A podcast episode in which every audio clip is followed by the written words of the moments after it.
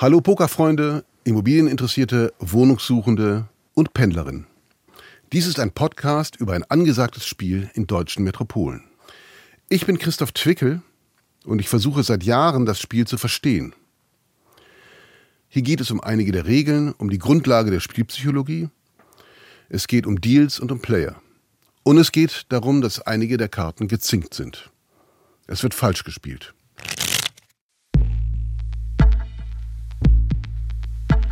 Monsieur, jeu. Immobilienpoker. Ein Podcast über die dubiosen Geschäfte eines Wohnungskonzerns in fünf Zügen von Christoph Twickel. 1. Der Konzern, der nicht baut.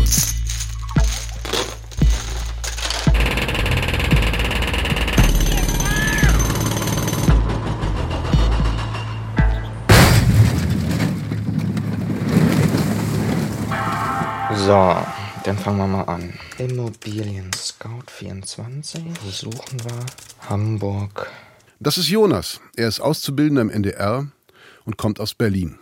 Wir lassen seinen Nachnamen weg. Ein Familienmitglied arbeitet in der Branche. Er sucht eine Wohnung in Hamburg. Altona idealerweise mieten. Bis 500 Euro. Noch wohnt er in Berlin-Schöneberg und pendelt nach Hamburg. 435 warm. ähm, 12,80 Euro pro Quadratmeter. 970 Euro. Miethöhe wird über den Verbraucherpreisindex geregelt.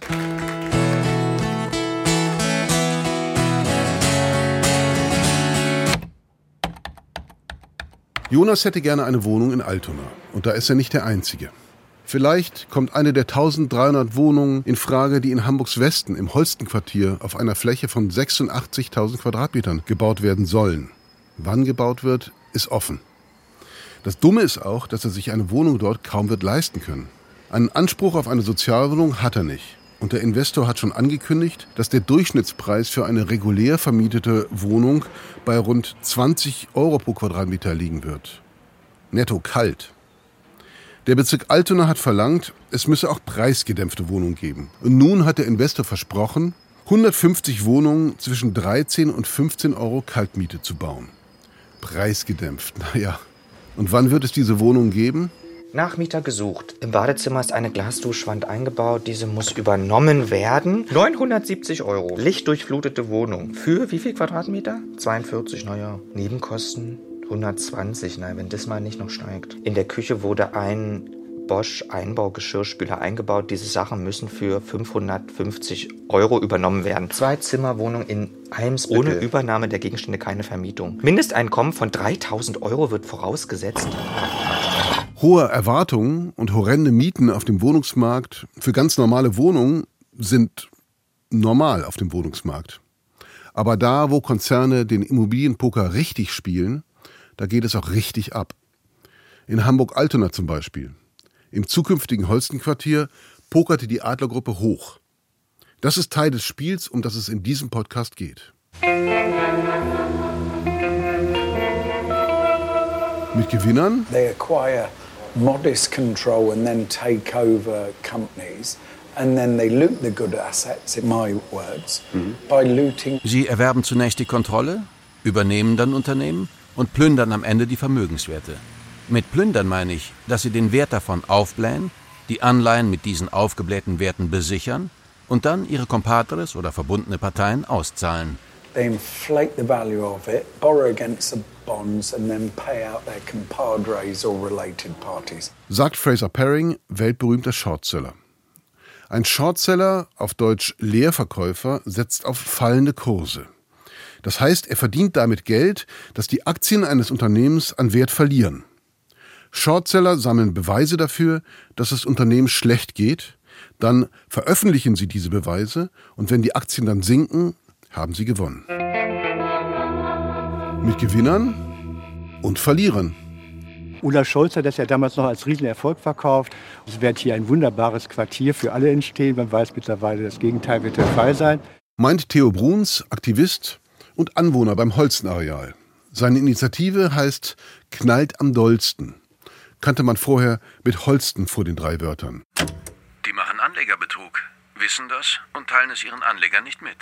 Meint ein Whistleblower, der nicht erkannt werden will. Deswegen lassen wir das, was er mir gesagt hat, nachsprechen. Melanie Bergermann, Journalistin der Wirtschaftswoche, spricht offen. Es haben schmuddelige Deals stattgefunden, aber wo ist denn eine Staatsanwaltschaft, die sich diesen, diese Deals mal näher anguckt, die da mal reinleuchtet? Damen, Buben, Könige. Also, der Bluff, five high, not good. Es gibt die, die sich um Fairplay sorgen.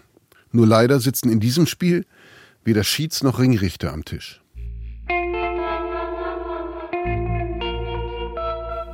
Klar, die kommen alle später nochmal zu Wort. Außerdem Leute, die Wohnungen gekauft und nie bekommen haben. Handwerker, die auf ihr Geld warten. Besagter Shortseller, der eine Berühmtheit ist. Ein Whistleblower, der nicht erkannt werden will. Wir hören einige Wohnungssuchende, eine Anwohnerin und den Aktivisten Theo Bruns. Politikerin und eine Frau von der BaFin, der Finanzaufsichtsbehörde. Die Player natürlich auch. Und Jonas, der wie viele einfach wohnen will. Am besten warm, wenn schon nicht schön. Aktuell beträgt die Warenmiete 1077 plus Strom. Warum steht denn hier 580? Ist das eine Frechheit? Auch noch Erdgeschoss. Top-Lage, Hamburg, roter Baum, Außenalster, ein Zimmer, 1090 Euro. Tauschwohnung fällt weg. In Hamburg. Zum Spiel gehören Scheinverkäufe, wundersame Wertsteigerungen, Millionen, die in Steuerparadiesen verschwinden, geprellte Baufirmen und WohnungskäuferInnen, Insidergeschäfte und Vorstände, die sich von einem Hintermann lenken lassen. Und die erwähnte Adlergruppe. Melanie Bergermann sitzt an einem Besprechungstisch in der Redaktion der Wirtschaftswoche. Also das aus meiner Sicht wahrscheinlich größte Schurkenstück ähm, hat die Gruppe im Jahr 2016 hingelegt als sie ähm, 50 Prozent an äh, der CG-Gruppe, einem Immobilienentwickler, kaufte und dafür nach eigenen Geschäftsberichten weniger als 50 Millionen Euro zahlte. Und ein paar Monate später wurde die CG-Gruppe dann zu fast 800 Millionen Euro in die Konsus eingebracht. Wo soll diese Wertentwicklung in der Zwischenzeit hergekommen sein? Also ich halte diesen Deal für extrem abstrus und fragwürdig.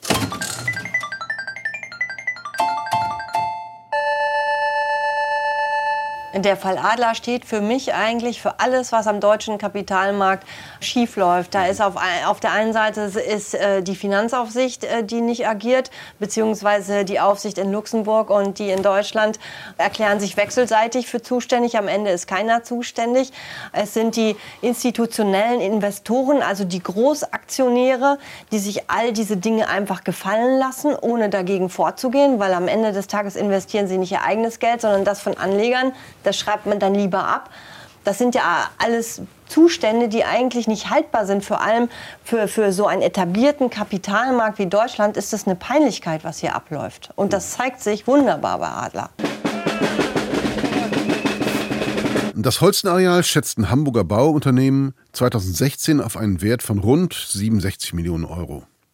Ein Investor erwirbt es damals schon für mehr als das Doppelte, rund 150 Millionen. Die Adlergruppe kauft das Gelände dann drei Jahre später für wieder das Doppelte. Sogar etwas mehr, 320 Millionen.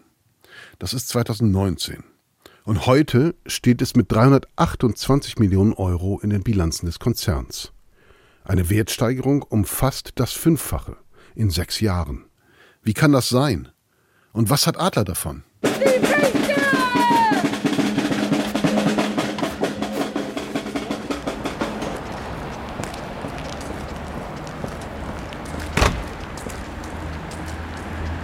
Fängt es auch noch an zu regnen, so ein Scheiß. In vielen deutschen Städten sieht das so aus. Bauruinen, Baugruben, Stillstand. Düsseldorf, Berlin, kommen wir später zu. In Hamburg ist Jonas auf dem Weg zu einer Anwohnerin, Larissa Rode.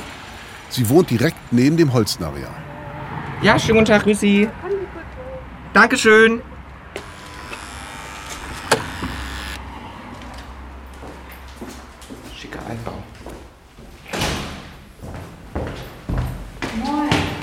Guten Morgen. Ja, Sie haben gerade Ihre äh, Stifte fallen lassen, aber wir können die Aussicht genießen. Kommen Sie mal kurz durch. Dankeschön. Den Lärm hört man nicht. Schön haben Sie es hier. Also das Haus ist ja süß.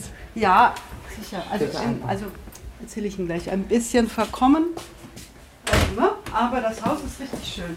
Das wird nochmal ein Filetstück, wie man das nennt. So, Moment. Oh ja.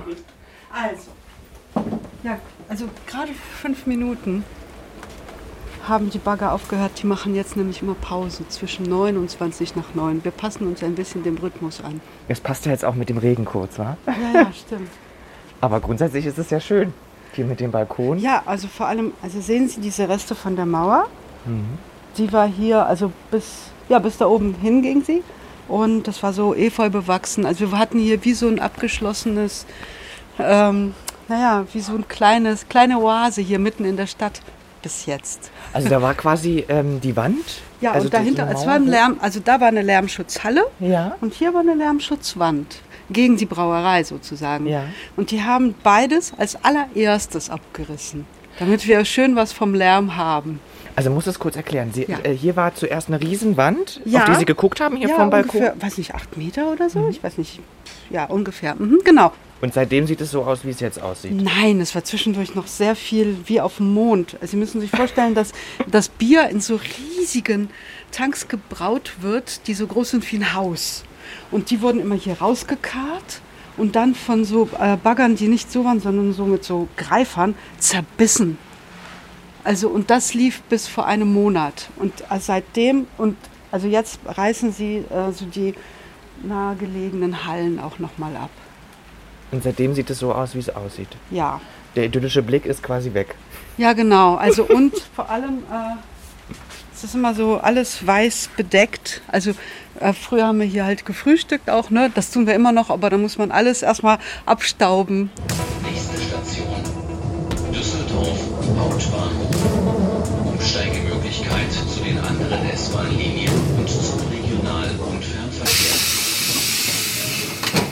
Wir würden den Vertrag heute nie wieder machen. Wir versuchen ja auch beständig das ganze Areal wieder zurückzukaufen, was man uns bisher nicht gegönnt hat.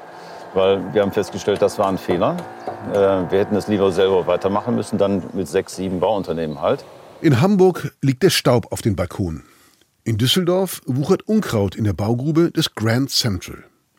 Ein ambitioniertes Projekt direkt am Düsseldorfer Hauptbahnhof, fast so groß wie das Holstenareal. Auch hier sollen eigentlich 1000 Wohnungen entstehen. Seit zweieinhalb Jahren gibt es sogar eine Baugenehmigung. Aber Adler baut nicht. Warum nicht? Co-Investor Klaus Franken von der Immobilienfirma Catella weiß es auch nicht. Er hat die Adler bzw. ihre Tochter Consus 2019 ins Boot geholt. Eigentlich wollte er selbst das Areal bebauen, aber dann kam dieser aufstrebende Projektentwickler aus Berlin und führte ihn mit einem sehr guten Preis in Versuchung. Franken hat ihnen 75 Prozent des Areals verkauft, weil er an die Erfolgsstory des Unternehmens glaubte. Deutschlands führender Projektentwickler, so die Selbstbeschreibung von Consus. Mit so einem starken Partner muss es doch gehen, dachte er, und wartete. Monate, Jahre, wurde immer wieder vertröstet. Ja, wir haben in 2019 die Baugenehmigung bekommen für das gesamte Areal und waren gerade dabei, die Bauvergaben zu verhandeln. Und da kam damals äh, die CG-Gruppe und hat gesagt, wir können das alles für euch in einem bauen. Wir haben 600 Ingenieure, das heißt, wir haben eine viel bessere Marktmöglichkeit, das zu bauen. Wir können das aus einer Hand machen. Wir hätten das mit sechs, sieben verschiedenen Bauunternehmen machen müssen.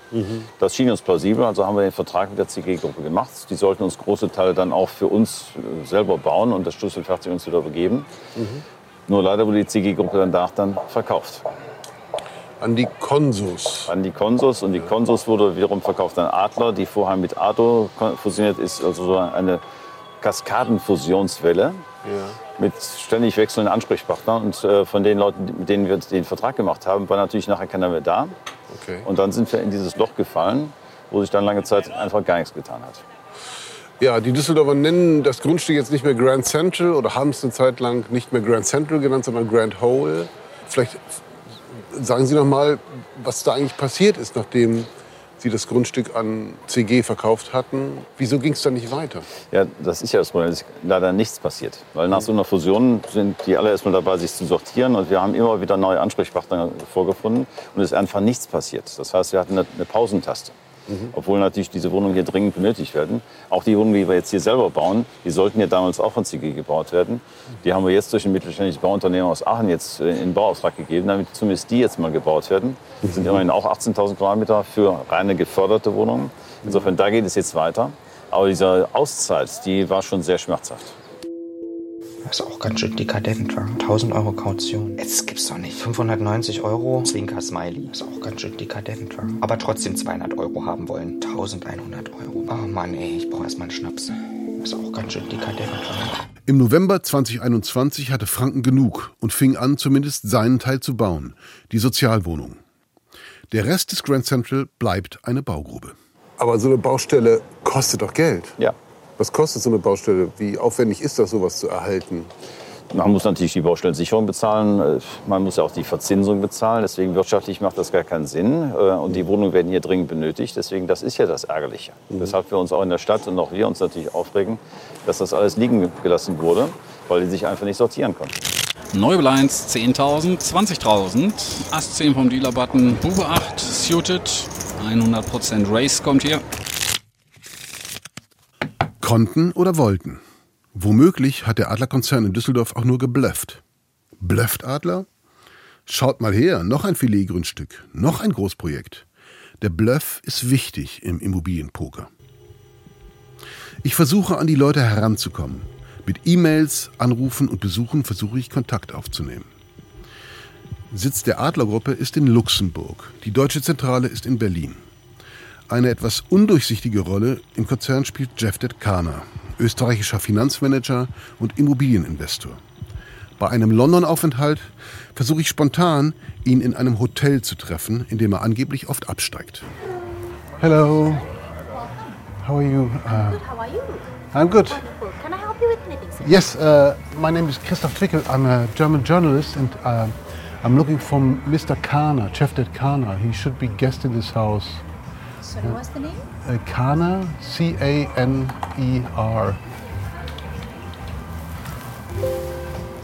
I don't have that guest in the No? house. N- never heard of Chef Kana? He's, uh, somebody told me he should be here these days. Okay. I'm so sorry. Good, thank you. Bye bye. Bitte Gäste, in Kürze erreichen nächsten Halt Hamburg-Dammtor Grenzenrhein.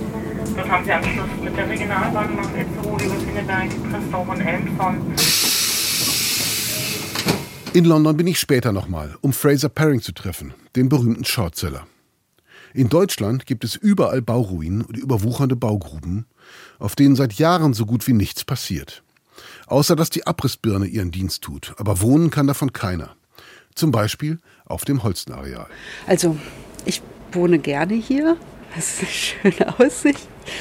Also ich denke nur, dass wenn das hier fertig ist und wenn da wirklich ein Luxusquartier entsteht, dann äh, werden wir uns hier die Wohnung nicht mehr leisten können. Also die Mieten werden wahrscheinlich nach und nach so steigen, dass wir irgendwo in Vorort ziehen müssten. Und weil ich meinen Lebensmittelpunkt hier habe, sehe ich das nicht so gerne. Also und ich glaube auch nicht, dass wir uns auf dem Gelände was leisten werden. Wobei es hat sich eine neue Entwicklung ergeben, dass wieder jemand Neues das Gelände kaufen will von dem Investor und zwar ein Immobilienmensch hier aus Hamburg. Ich habe mir den Namen aufgeschrieben. Nee, Becken, Herr Becken. Am Flop mal so gar nichts. Check, jetzt wäre ein Flash eingelaufen. Und erst wenn der Showdown kommt, weiß sie, ob ihr das was bringt. Er wollte, bevor das 2016 verkauft wurde, wollte er das auch kaufen, aber er hat nicht den Zuschlag bekommen, sondern eine andere Firma und die hat das dann an Adler weiterverkauft oder die haben das innerhalb des Firmenkonsortiums sich immer hin und her geschoben, dass der Preis sich so aufgeschaukelt hat, dass es wirklich utopische Summen sind. Und unter diesen Umständen, mit diesem Preis, ist es fast unmöglich, da kostengünstig oder sozial zu bauen. In Offenbach, Berlin, Köln, München, Frankfurt und vielen anderen deutschen Städten ist es auch so. Weitgehender Stillstand auf wertvollem Baugrund. Da tut sich nichts. Weder schnell noch langsam. Meine Damen und Herren, erreiche den Berliner Hauptbahnhof mit einer Verspätung von noch sechs Minuten auf Gleis 1. Sie erreichen über die Regionalbahn nach Schwedt oder über Berlin-Güstrow. Sie kennen, die, Sie kennen die Baustelle hier, Sie wohnen hier oder Ich arbeiten wohne hier, ja klar. Kommen wir fast jeden Tag vorbei. Und äh, da tut sich nicht viel. Gar nichts. Gar nichts. Jetzt sind die Leute, die ja Geld angelegt haben, das ist weg. Die sehen da nichts mehr. Ein Rätsel. Einer der größten Wohnungskonzerne der Republik baut keine Wohnung. Wie kann das sein? Wer kann sich das leisten?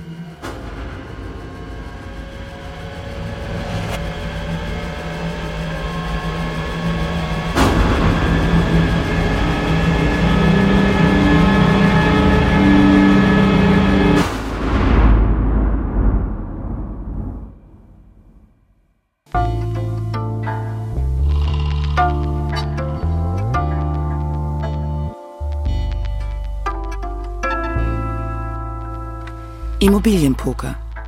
Ein Podcast über die dubiosen Geschäfte eines Wohnungskonzerns in fünf Zügen von Christoph Twickel. 1. Der Konzern, der nicht baut. Immobilienpoker ist ein Podcast von NDR Info und RBB Kultur in der ARD Audiothek.